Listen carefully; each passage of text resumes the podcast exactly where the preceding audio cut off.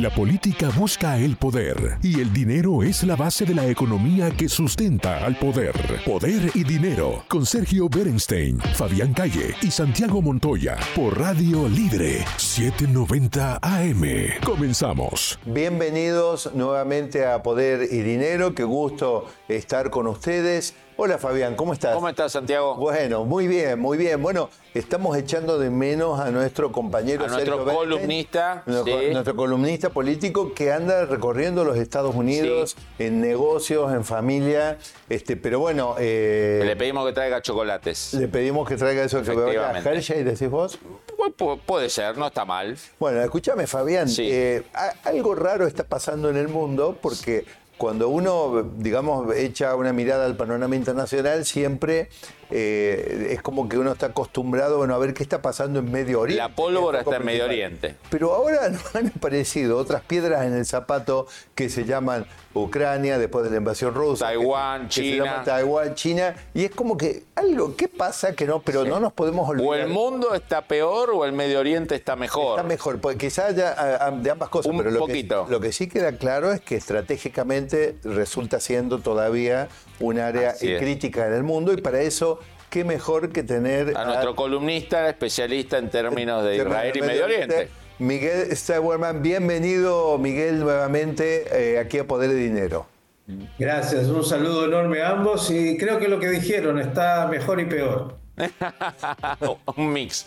Miguel, un tema clave en las últimas semanas para los que llevamos y los temas de seguridad, la invasión eh, a Ucrania es la llegada de armamento iraní en gran cantidad, ¿no? Drones de diversos tipos, fuertes evidencias de la entrega de cohetes eh, iraníes con 300 y 600 kilómetros de alcance, algo que jamás no hubiéramos imaginado que una supuesta superpotencia militar necesita armamento de un país subdesarrollado como Irán, pero bueno, el siglo XXI tiene estas cosas.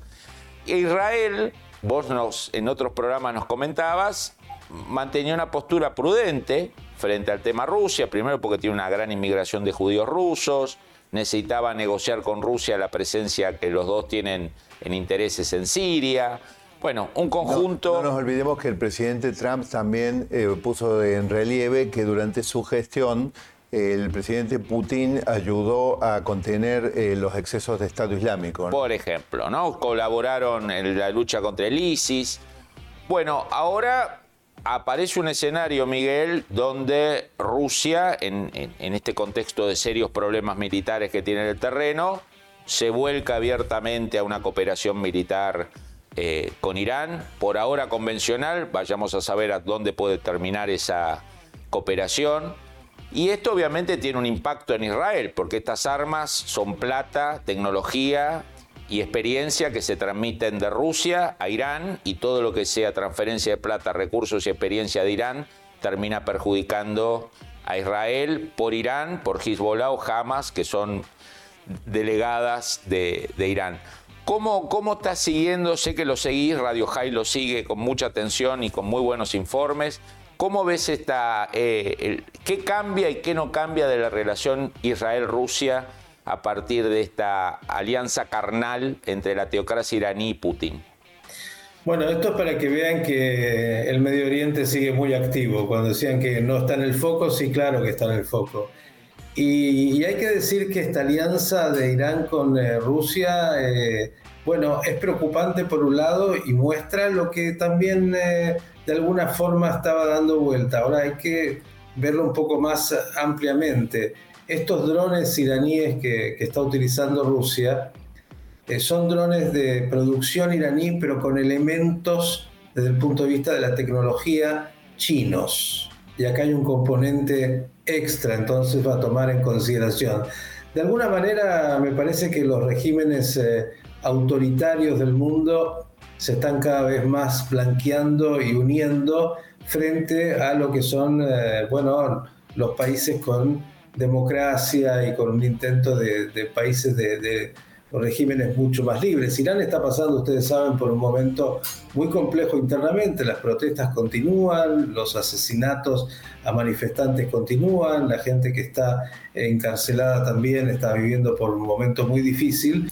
Y ahora lo que hace a, esa unión con Rusia, habla por un lado de, la necesidad rusa, como dijiste Fabián, de armamento, pero también habla de, bueno, eh, esa alianza que tienen estos dos regímenes. Para Israel es una preocupación sin duda, porque bueno, Rusia es un, un, actor en el Medio Oriente, lo fue siempre, en Siria es un actor fundamental y Israel en las últimas semanas eh, ha tenido una cantidad enorme de operaciones para tratar de neutralizar eh, sobre todo el desarrollo de armamento eh, que, tiene ahí en, Rusia, en Rusia, en Siria, justamente Hezbollah y entonces a partir de esto los ataques israelíes que requieren de una coordinación militar con Rusia. Hay un, intento de mantener otra vez ese equilibrio muy difícil, incluso a lo que dijiste, la población ruso-israelí entiende muy bien eh, lo que Israel hace. Eh, no han habido manifestaciones importantes de, la comunidad rusa israelí en Israel porque saben que el tema es muy delicado y que necesita Israel mantener un, equilibrio más allá de críticas muy duras que ha tenido Zelensky con el gobierno israelí solicitando armamento sobre todo de defensa en términos de eh, la cúpula de hierro y algunas otras eh, tecnologías. Israel ha ofrecido eh, tecnología para, de alerta, sobre todo para potenciales bombardeos y algunas otras cosas, pero en Israel todo se discute y en este sentido, por ejemplo, Natan Sharansky, que fue todo un emblema de lo que era lo que se llamó los refushnik en su momento, aquellos judíos que no podían salir de la Unión Soviética, que finalmente llegó a Israel, fue ministro, una figura muy importante y muy conocida en los Estados Unidos, ha estado hace pocos días con Zelensky eh, manifestando su total compromiso con la causa ucraniana y también él diciendo que Israel debería estar mucho más cerca de Ucrania, pero otra vez, eh, una cosa es el deseo, los valores y otra cosa es en el terreno del Medio Oriente, el lugar que ocupa Rusia, Israel eh, de alguna manera desde el mensaje ético y valórico ha estado y seguirá estando con el aliado, con Estados Unidos y con los países libres y democráticos, pero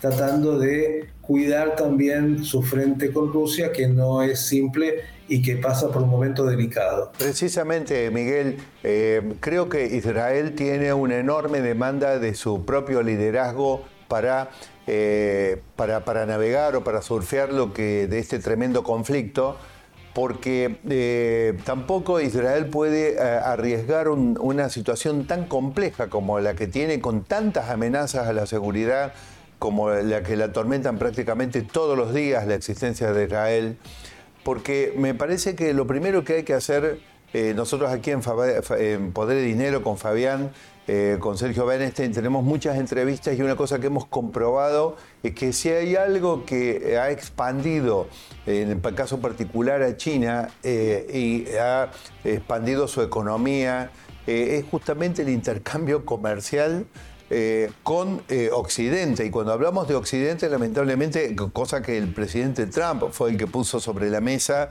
digamos, pero digo, si hay eh, una forma en que el principal, yo diría, amenaza a toda esa otra parte del mundo que no es la democrática, se ha expandido, ha sido con el comercio y con los negocios con, lamentablemente tenemos que decirlo, hasta el presidente Trump con Estados Unidos. También conocemos todos los eh, vínculos comerciales y de negocios con toda Europa.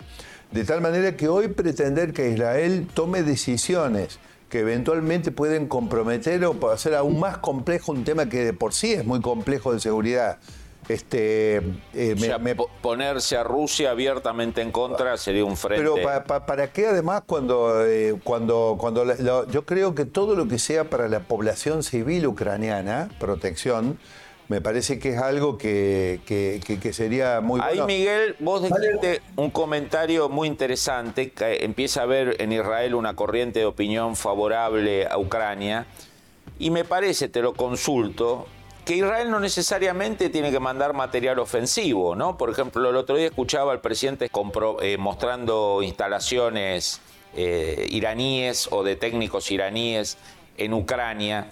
O sea, es un cambio profundo, ¿no? O sea, del Estado de Israel mostrando a la Rusia, mirá que yo tengo las imágenes, tengo información y uno se imagina que si Herzog presenta eso en una conferencia de prensa, habrá algo infinitamente mayor que ciertos canales de Israel le están haciendo llegar a Ucrania, ¿no? O sea, la colaboración no necesariamente es armas. Claro.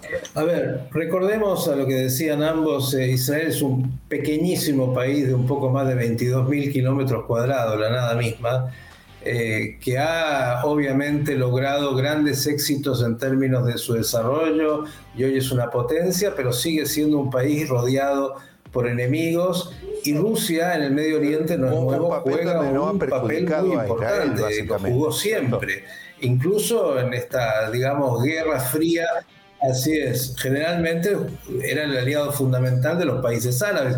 Israel ha logrado con el tiempo construir un vínculo mucho más eh, inteligente con Rusia, pero sabiendo cuál ha sido en general en la historia el, componente, digamos, de Rusia en términos de su geopolítica en el Medio Oriente, sus intereses que se confrontan con los Estados Unidos. Ahora, en, ese equilibrio, eh, hay como dos lecturas a lo que decía Fabián. Miguel, Miguel, eh, antes de presentarnos las dos lecturas, porque qué compleja que es realmente la situación. No quisiera estar en los pantalones de, del canciller israelí. De, la, de, que todos los desafíos que tiene Israel para asegurar su supervivencia y su seguridad. Vamos a un muy breve corte. Vayamos a un breve corte para que puedas desarrollar estos puntos, Miguel. Ya volvemos con más poder y dinero. Ya volvemos. En breve regresamos con Poder y Dinero junto a Sergio Berenstein, Fabián Calle y Santiago Montoya por Radio Libre 790 AM. Estamos de vuelta con Poder y Dinero con Sergio Berenstein, Fabián Calle y Santiago Montoya por Radio Libre 790 AM. Bienvenidos a este nuevo bloque de Poder y Dinero. Seguimos con el, nuestro amigo Miguel, nuestro columnista y especialista en términos de Medio Oriente, director de la radio más importante de, habla hispana de la comunidad judía en el mundo, que es Radio High. Miguel, nos dejaste planteado dos puntos, nos dejaste con la incógnita de cuáles son estos dos puntos. Bueno, dos puntos. Uno, eh, la población israelí mayoritariamente, como casi toda la población del mundo libre occidental, tiene muy claro eh, lo que es su compromiso con eh, Ucrania y los valores democráticos y el mundo libre y está absolutamente en contra de la acción militar rusa. Por otro lado, eh, en este equilibrio que tiene que mantener Israel, trata de buscar cómo colaborar. En un primer momento, si se recuerdan, quien era primer ministro, Naftali Bennett, fue incluso convocado y él se prestó a intentar ser un mediador entre las partes pero rápidamente se dio cuenta de que no había mucho para mediar y dejó ese rol. Yo espero que hoy tal vez Erdogan o algún otro pueda lograr eh, hacer lo que hay que hacer en este conflicto. Esta es mi lectura, que es que ambas fuerzas terminen sintiendo que ganaron y pudiendo tener la retórica para decir que ganaron y a la vez sabiendo que perdieron, porque no hay otra salida. Habrá que ver si Vladimir Putin en, algún lugar encuentra también esa respuesta de decir, bueno, puedo vender que gané y a la vez saber en su fuero íntimo todo lo que perdió. Y en Ucrania pasará algo similar. Ahora, en términos de, Medio Oriente, simplemente agregar el factor a lo que decíamos antes de Irán es siempre preocupante. Creo que Irán, habiendo jugado esta carta con Rusia de manera tan eh, cercana y con este armamento que está aportando, directamente su acuerdo nuclear ha quedado absolutamente postergado y, creo que es un tema que también Europa comienza a tener más claro que con Irán eh, no se puede hoy de ninguna manera avanzar. Claro, hay que estar atentos porque los persas saben jugar muy bien el ajedrez y no es que ellos van a esperar eh, lo que diga o no diga Occidente. Miguel, ahí, ahí dejaste, abriste un tema, hace pocos días estaba reunido con el amigo Rafael Grossi, director de la Agencia Internacional de Energía Atómica. Rafael hizo un trabajo enorme los últimos años, hasta fines de agosto parecía que con el firme apoyo de la administración Biden y la aceptación europea se avanzaba hacia un acuerdo eh, nuclear, que es básicamente un acuerdo de Estados Unidos-Irán, ¿no? Eh, de congelar el, el avance de Irán hacia el armamento nuclear y eh, un parate desde fin de agosto, la rebelión juvenil y social que hay en Irán, yo creo que no le da margen para mostrar eh, pragmatismo y prudencia al régimen iraní, tiene que estar en su fase sanguinaria y de represión, o sea, nada que, nada que lo acerque a Occidente. ¿Cómo, ¿Cómo se está debatiendo hoy en Israel, Miguel, el tema este de, del frustrado o congelado acuerdo Estados Unidos-Irán en materia en, nuclear. En ese punto, Fabián, me quisiera acotar nada más que quizá el devenir de los acontecimientos le conviene a Israel. ¿Por qué? Porque eh, ha surgido muchas veces un comentario, digamos, en distintas entrevistas en Poder y Dinero, que en principio en los temas internacionales la historia muestra que los gobiernos demócratas han sido un poquito más fáciles de engañar, digamos, que los gobiernos republicanos. Exactamente. digamos, podría, un buen punto. podría ocurrir que fuera embaucada la administración del presidente Biden en un acuerdo que simplemente le dé a Irán más tiempo y más margen para seguir con su plan, ¿no? Yo creo que, que, Biden lo ha entendido. De hecho, eh, el tema ha quedado absolutamente postergado. Pero quiero traerles un dato interesante respecto de las elecciones en Israel en la previa de las elecciones, como siempre, se hacen estudios, encuestas, como en todos lados. Bueno, ¿cuáles eran los temas que le preocupaban al ciudadano israelí? 49% el encarecimiento de la vida. 3% de la población dijo que el tema de Irán. 3% de la población dijo que Irán está entre sus preocupaciones. Esto de alguna manera muestra lo que es la realidad hoy en Israel y eh, el tema de Irán está siempre en la agenda. Eh, Israel continúa con las operaciones que puede. Hay todo tipo de situaciones. Nos tenemos hace poquito los famosos hackers, información que está apareciendo eh, interesante y que también involucra a Argentina, en este sentido, otra vez, en esta prestadora del programa nuclear iraní que, que ha sido hackeada y donde aparece otra vez mencionada Argentina todavía hay que decodificar esos cables y, ver qué es lo que contenían. Pero digo, el tema de Irán, que sigue siendo para el mundo un desafío eh, mayúsculo, porque de verdad el mundo no sabe qué hacer con Irán. Es, eh, a ver, Irán mata eh, a manifestantes y el mundo libre lo ve como, bueno, es lo que hay y no es que haya un gran clamor. Siempre matan, siempre va a ser así, digamos. Claro, asesinan a, a homosexuales por ser activistas de, los movimientos homosexuales y los grandes grupos defensores de la ley de género y de todo lo demás en Occidente, parece que cuando se trata de Irán hacen silencio. Digo, esta contradicción, esta dificultad de saber cómo manejarse con un Irán que es un peligro no solo para el Medio Oriente, sino para Europa y el mundo todo. Pero... Este, es un, punto muy importante que destacás, Miguel, ¿no? Porque en, Occidente, gracias a la libertad, gracias al derecho del individuo, se han formado grupos, ONGs, eh, con agendas muy legítimas, muy dinámicas, diversidad de género, minorías sexuales, pero cuando suceden estas, que supuestamente son de alcance global, ¿no? Digamos, eh, todos los homosexuales, toda la, digamos, no, no, no es focalizada en un país. Ahora, cuando sucede algo fuera de un país occidental, estas organizaciones que en muchos casos se identifican, a mi entender, equivocadamente, mezclar ideología y estas cosas, pero usualmente con posiciones de izquierda, de centro izquierda, de ultra izquierda, el silencio es abrumador, ¿no? Bueno, fíjate, Fabián, nada más Rusia acaba de sacar una legislación muy restrictiva de todo lo que tiene que ver con lo homosexual eh, con penalidades económicas y situaciones y poco dicen eh, justamente todas estas organizaciones. Estás hablando de Rusia, estás hablando de China, estás hablando de Irán. Parecería que eh, una cosa es la crítica a los países libres que conformamos nosotros mismos, donde siempre rápidamente salimos a criticar situaciones diversas, pero cuando se trata de regímenes totalitarios hacemos silencio. Parte de una, hipocresía y, algo más que creo que... Es hipocresía y, intereses, ¿no? Y cargas ideológicas, ¿no? y, creo que también de dar como sentado de que, bueno, es otra cultura, entonces con eso lo justificamos. Lo pueden matar también. Eh, lo pueden matar. En, Irán si matan a activistas homosexuales y los ahorcan en una plaza pública, está todo bien. Si es que matan mujeres porque se les corrió el hijab, es parte de, esto. Poco escándalo en términos de eso. Lo que quiero nada más rescatar último, porque así les dejo algo bueno y positivo, es que más allá de la situación tan compleja de la frontera norte de Israel con el Líbano, se logró un acuerdo marítimo, de fronteras marítimas, que tiene que ver con la explotación del gas, que tiene que ver con una posibilidad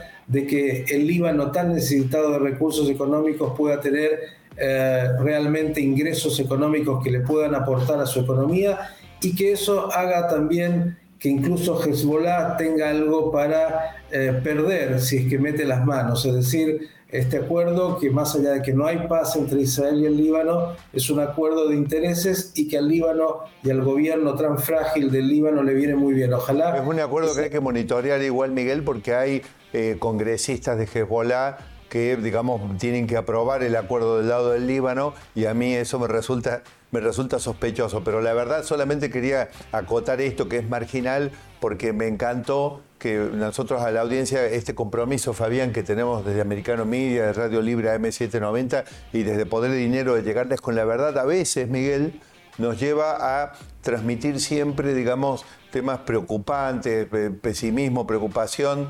Pero más vale estar alertado, ¿no? Como ahora, más vale estar alertado, pero de todas maneras a la audiencia no, no queremos agobiarla y esta buena noticia que compartimos, que trae sobre el final, me parece que resulta una, un alivio, ¿no es cierto? No, no todo es tan preocupante y también hay avances hacia soluciones en principio, digamos, siempre, por supuesto, los temas son complejos y hay que monitorear, pero parece un... No, además el descubrimiento, Miguel, de, una plataforma con gran potencial seguramente de gas, al lado de una Europa que necesita mucho gas, digamos, ¿no? O sea, hay como una, un timing perfecto entre el descubrimiento y la necesidad. Como decía Simón Pérez, eh, cuando hay algo para perder, y está muy bien que sea así, eh, hay que cuidarlo. Entonces creo que el Líbano eh, tiene que cuidar este recurso natural, poder explotarlo, mejorar la calidad de vida de la gente del Líbano y con esto también pierde fortaleza Hezbollah, que también es importante en esa estabilidad tan frágil que siempre está ahí.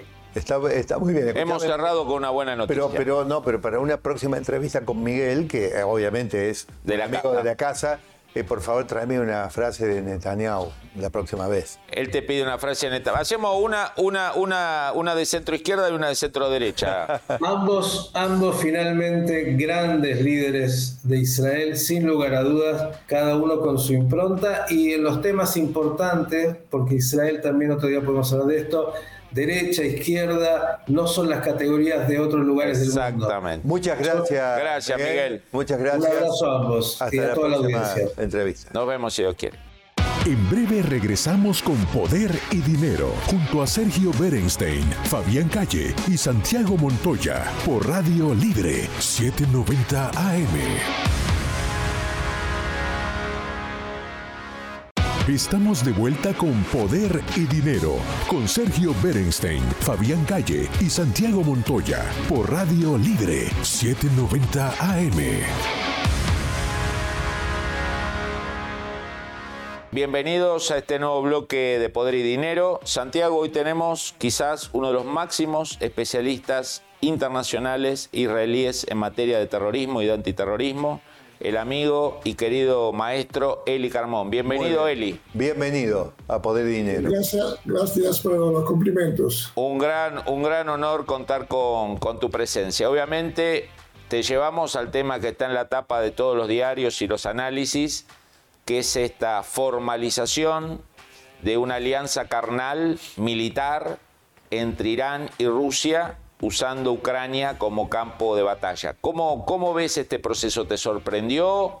¿Te pareció algo que se iba a dar naturalmente? Eh, lo que sorprendió eh, eh, desde el principio de esta guerra es que Rusia no era, no era preparada para una guerra tan lunga y incluso su arsenal tanto de misiles largo alcance, pero claramente de drones faltaba mucho. No, no hay suficiente armamento eh, en las manos del eh, ejército ruso. Es por esto que necesitaron muy eh, urgentemente los drones que ya son considerados de, muy, muy exactos y también muy eficientes, con una que pueden llegar a 1500 kilómetros y nunca puede ser utilizado a partir de la Crimea en el corazón mismo del Estado ucraniano. Eli, eh, Israel ha tratado de mantener en estos ocho meses de guerra una postura moderada, de apoyo moral y político a Ucrania, pero al mismo tiempo de no pelearse con Rusia, pensando en Siria, pensando en la comunidad rusa en Israel, varios y diversos motivos que han llevado a esa relación pragmática. Eh, relaciones personales, ¿no? políticos israelíes de primer nivel que tienen origen eh, de la era soviética o rusa. ¿Qué impacto va a tener esto de que Irán obviamente se va a beneficiar con plata, con experiencia, con recursos? Ucrania va a ser un gran campo de, ensayo y de práctica para Irán, para Hezbollah y para todos los enemigos de Israel. ¿Cuál crees que va a ser la reacción de, Israel a partir de ahora? Eh, hoy día, desde el punto de vista político, Israel es eh, claramente en el campo occidental uh, vecino a, los Estados Unidos eh, todos los países europeos. Eh, y empezó tal vez con un miedo un poco de la, reacción de Rusia en Siria, donde había, hay todavía una fuerza aérea y también una fuerza de antimisiles que podía amenazar eh, la Fuerza Aérea Israelí cuando está bombardeando las posiciones de Irán, de Hezbollah y las milicias pro-iraníes que intentan de atacar Israel a partir del territorio sirio. Eh, pero vemos que eh, en realidad la Rusia no tiene esta capacidad, no tiene esta capacidad en mi personal, estimación personal, es que ellos entienden. Si no, nosotros, si la, uh, Fuerza Aérea de Israel necesita uh, trabajar, uh, bombardear, y hay una amenaza de los misiles S-300 o S-400 rusos, que todavía no son en las manos del ejército sirio, son en manos de los rusos, serán destruidos. Destruidos y estoy seguro que hay una respuesta tecnológica, pero el precio político eh, el precio eh, también económico de la destrucción de este armamento es enorme para Rusia, que no podrá exportar. Es por esto que no lo, utilizaron hasta hoy. Además, en las últimas, semanas vemos que una parte de los misiles es, son transferidas en Ucrania porque no han suficientes baterías de misiles. Entonces hay tal vez una situación más fácil y esta semana hubo tres eh, bombardeos eh, de Israel en eh, Siria sin ninguna respuesta rusa. Hay una amenaza política. creo que ayer o anteayer el embajador de Rusia en Israel, ha declarado que si Israel da ayuda militar a, Ucrania, esto significa que habrá un rompimiento de los acuerdos pasados y de las eh, relaciones amistosas entre los dos eh, países. Eh, claro que la Rusia puede hacer cosas negativas en Siria, pero hay también la cuestión, por ejemplo, de la comunidad judía en Rusia. hay, por ejemplo, muchos que quieren hacer inmigración, emigración e inmigración de Israel, y hay dificultades justamente porque la Rusia está, uh, uh, está fermar, fermando uh, las fronteras. Y también hay un problema, creo que la Ucrania es muy interesada en recibir los misiles antimisiles Iron Dome. pero Israel no tiene suficiente baterías. No, no le sobra.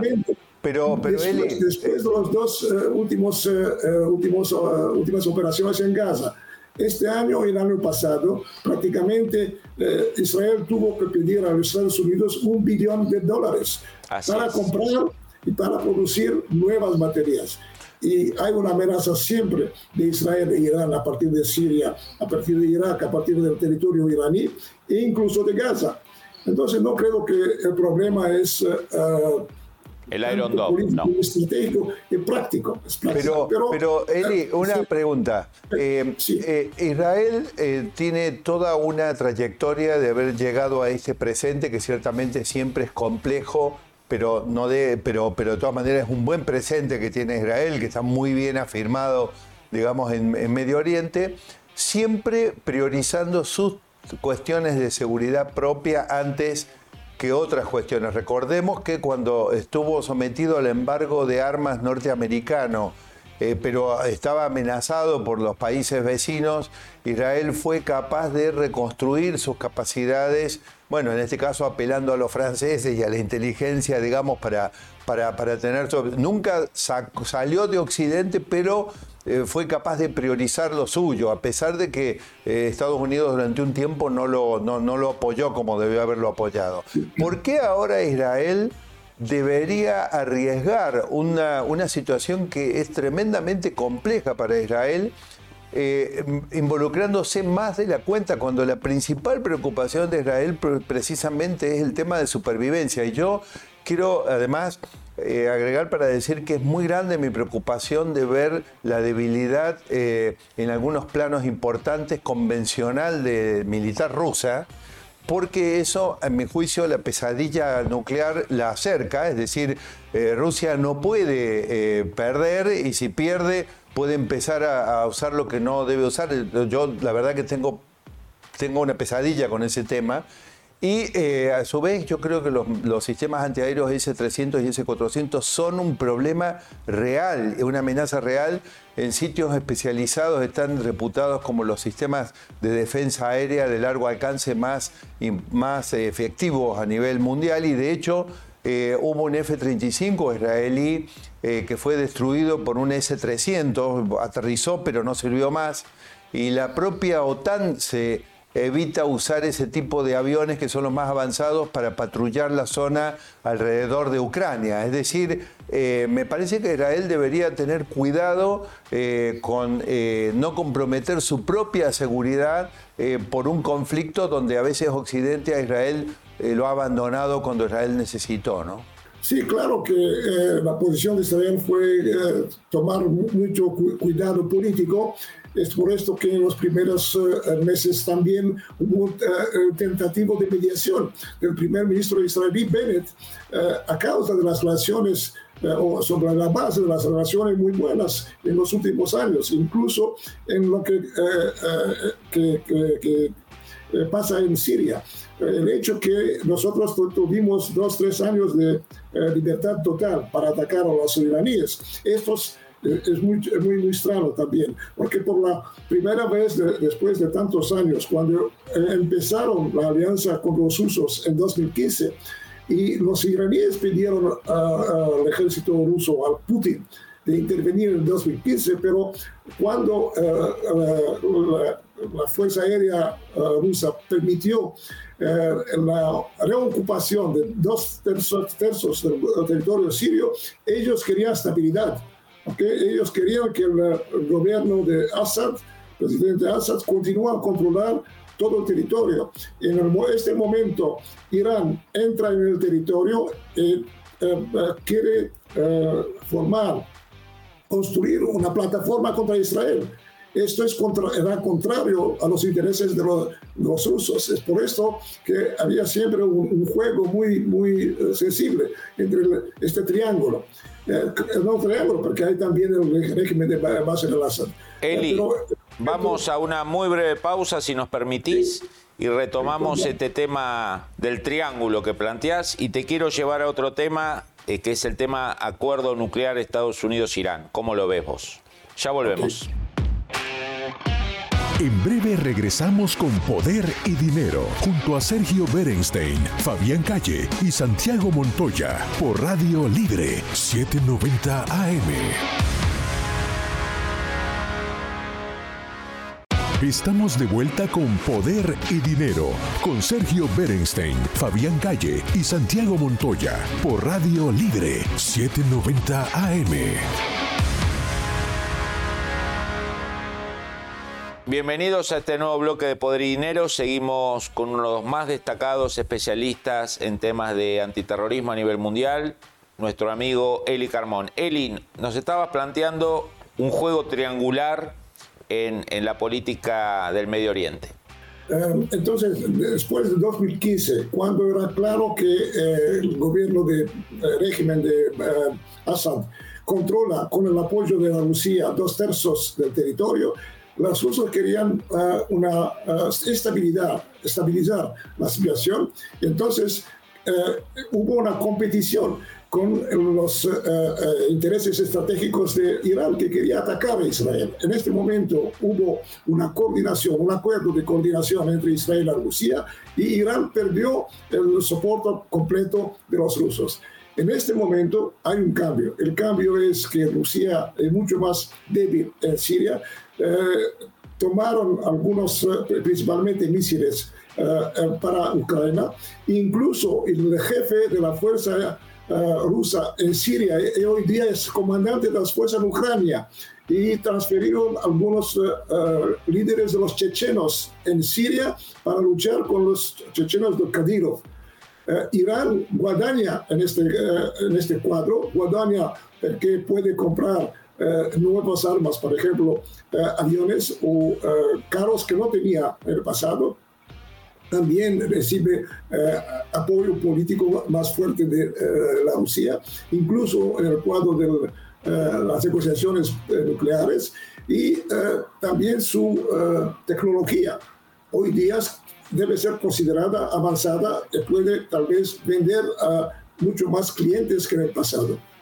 Eli, te, te, llevo un poco a, a otro tema, pero está todo ligado como, como lamentablemente a veces sucede, que es otra vez Irán, esta vez no con drones, no con cohetes, sino con el poder nuclear, ¿no? que creo que es una preocupación existencial para Israel y para cualquier país civilizado del mundo que un Estado que fomenta. Y no, civilizado también, Fabián. Y no civilizado porque se muere también, digo, pero que un país eh, fundamentalista que alienta el terrorismo, que mata a su propia población, cuente con armamento nuclear, siempre es de preocupación y además que anuncia que quiere exterminar otros países declaradamente, como es el caso de Irán con Israel. Hasta en, en otro bloque hablábamos del rol muy activo que tuvo un querido amigo Rafael Grossi, el director de la Agencia Internacional de Energía Atómica. Hasta fines de agosto parecía que esta negociación básicamente de Estados Unidos y de Irán con el apoyo y la articulación de la Agencia Internacional de Energía Atómica y la complacencia de Europa, eh, llevaba a un acuerdo de que Irán congelase su programa nuclear y se volviese a un acuerdo bastante parecido al, mi opinión, desafortunado acuerdo que alentó Obama al fin de su administración. Eh, a partir de agosto parece que eso se paró eh, por diversos motivos. Eh, ¿cómo, ¿cómo, lo ves vos? ¿Cómo se está debatiendo hoy en la inteligencia de Israel esta, este parate? ¿Es transitorio? ¿Crees que este tema va a desaparecer de agenda? ¿Cómo, cómo se está eh, digiriendo ese tema en Israel? Ah, yo creo que personalmente que los iraníes no quieren, no quieren el acuerdo. Han interés en avanzar eh, sus eh, pasos en el proyecto nuclear incluso porque no hay esos inspectores, no hay eh, cámaras allí. Y también los americanos. Veremos que en los últimos meses los americanos no son tan felices de llegar a un acuerdo porque los iraníes eh, siempre cambian las condiciones que ponen para el acuerdo.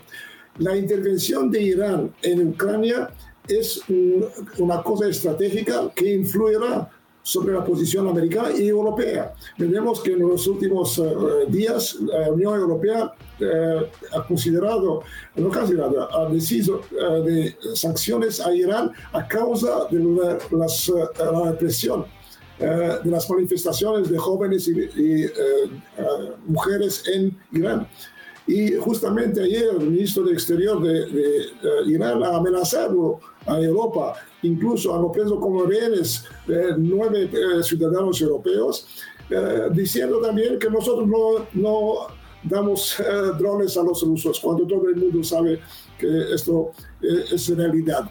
Eh, entonces creo que ahora se será mucho más difícil llegar a un acuerdo, incluso que los rusos, como he dicho, tienen razones ahora para sostener más fuertemente la posición iraní.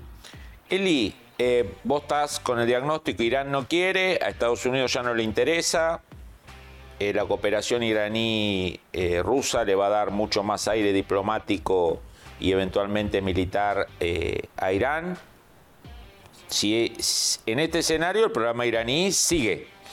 Sigue y sigue. A mí me parece que los iraníes de todas maneras, y más con una administración demócrata en los Estados Unidos, siempre tienen la capacidad de llevar las cosas para larga, de confundir, de engañar y de seguir adelante con ese programa.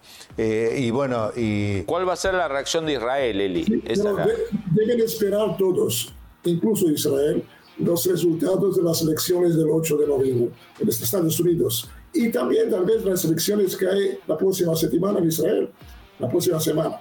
Entonces, eh, hay un, eh, un periodo eh, de estado, no solo de estado, un periodo de, de expectativa, expectativa para ver cuál es el cuadro político en los Estados Unidos. Hubo también algunas, algunos cambios en Europa eh, pero en Israel también es importante ver quién será eh, el eh, próximo gobierno. gobierno.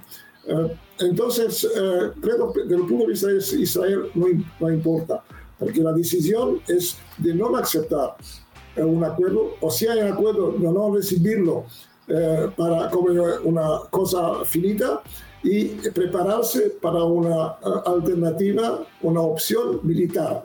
Es esto que Eli, de 1 de uno a 10. Eli, de 1 a 10, obviamente es ah, digamos, un escenario ficcional, pero conociendo tu capacidad y tu información es más que, que, una intuición. De 1 a 10 hoy, ¿cuál es eh, la, la, posibilidad de un ataque eh, israelí a Irán para tratar de retrasar unos años el programa nuclear eh, iraní.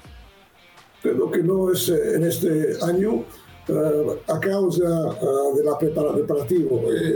algunos meses atrás, tanto los políticos como los militares decían que el gobierno Netanyahu no preparó el ejército, no hizo los movimientos necesarios y financiamiento para nuevas inversiones en, en el ejército, en la fuerza aérea y entonces eh, se debe un año, dos años para preparar la opción eh, operativa. Y también, tal vez, por ejemplo, eh, desarrollar la defensa laser, que será muy importante para la defensa contra los 100.050 misiles de Hezbollah. Claro, le, le explicamos acá a la audiencia. Más grande que los misiles iraníes. Le explicamos acá a la audiencia, porque no todos obviamente siguen los temas militares de cerca, que Israel está avanzando y de hecho ya probó hace pocas semanas sistemas que interceptan misiles, cohetes, que no usan misiles para interceptarlos, sino que usan cargas láser, ¿no? Que eso permite mucha velocidad, bajo costo y poder aniquilar en el aire gran cantidad de blancos, ¿no? Eh, es, un, es un tema importante, digamos, que nos habla de la manera en que Israel se prepara eventualmente para intervenir. Y la avanzada tecnología la avanzada que tecnología que maneja. Y yo quería pedirte, Fabián, que lo invitemos a, Eli eh, en este tramo ya final del programa. vamos, él nos dejó picando el tema, porque nos dijo hay que esperar dos cosas. La elección en Estados Unidos y la elección en Israel. Así que Eli, ya sabes que eh, después del 8 de noviembre va a sonar tu WhatsApp y va a... Vamos, a hablar de nuevo. además, además, Eli, te quiero contar de que hoy nosotros eh, hemos hecho un programa donde nos hemos dedicado a Medio Oriente totalmente, totalmente porque nosotros veíamos que a, diferencia de lo que estamos acostumbrados, que siempre consultamos las noticias internacionales, siempre Medio Oriente, Medio Oriente, pero hace un tiempo esta parte que el tema es China, el Congreso del Partido Comunista, el conflicto de, en Ucrania por la invasión rusa, Taiwán. el problema en Europa, la caída de la primera ministra británica, ¿y dónde está Medio Oriente? Y hoy hemos hecho con tu participación un programa íntegramente dedicado a Medio Oriente.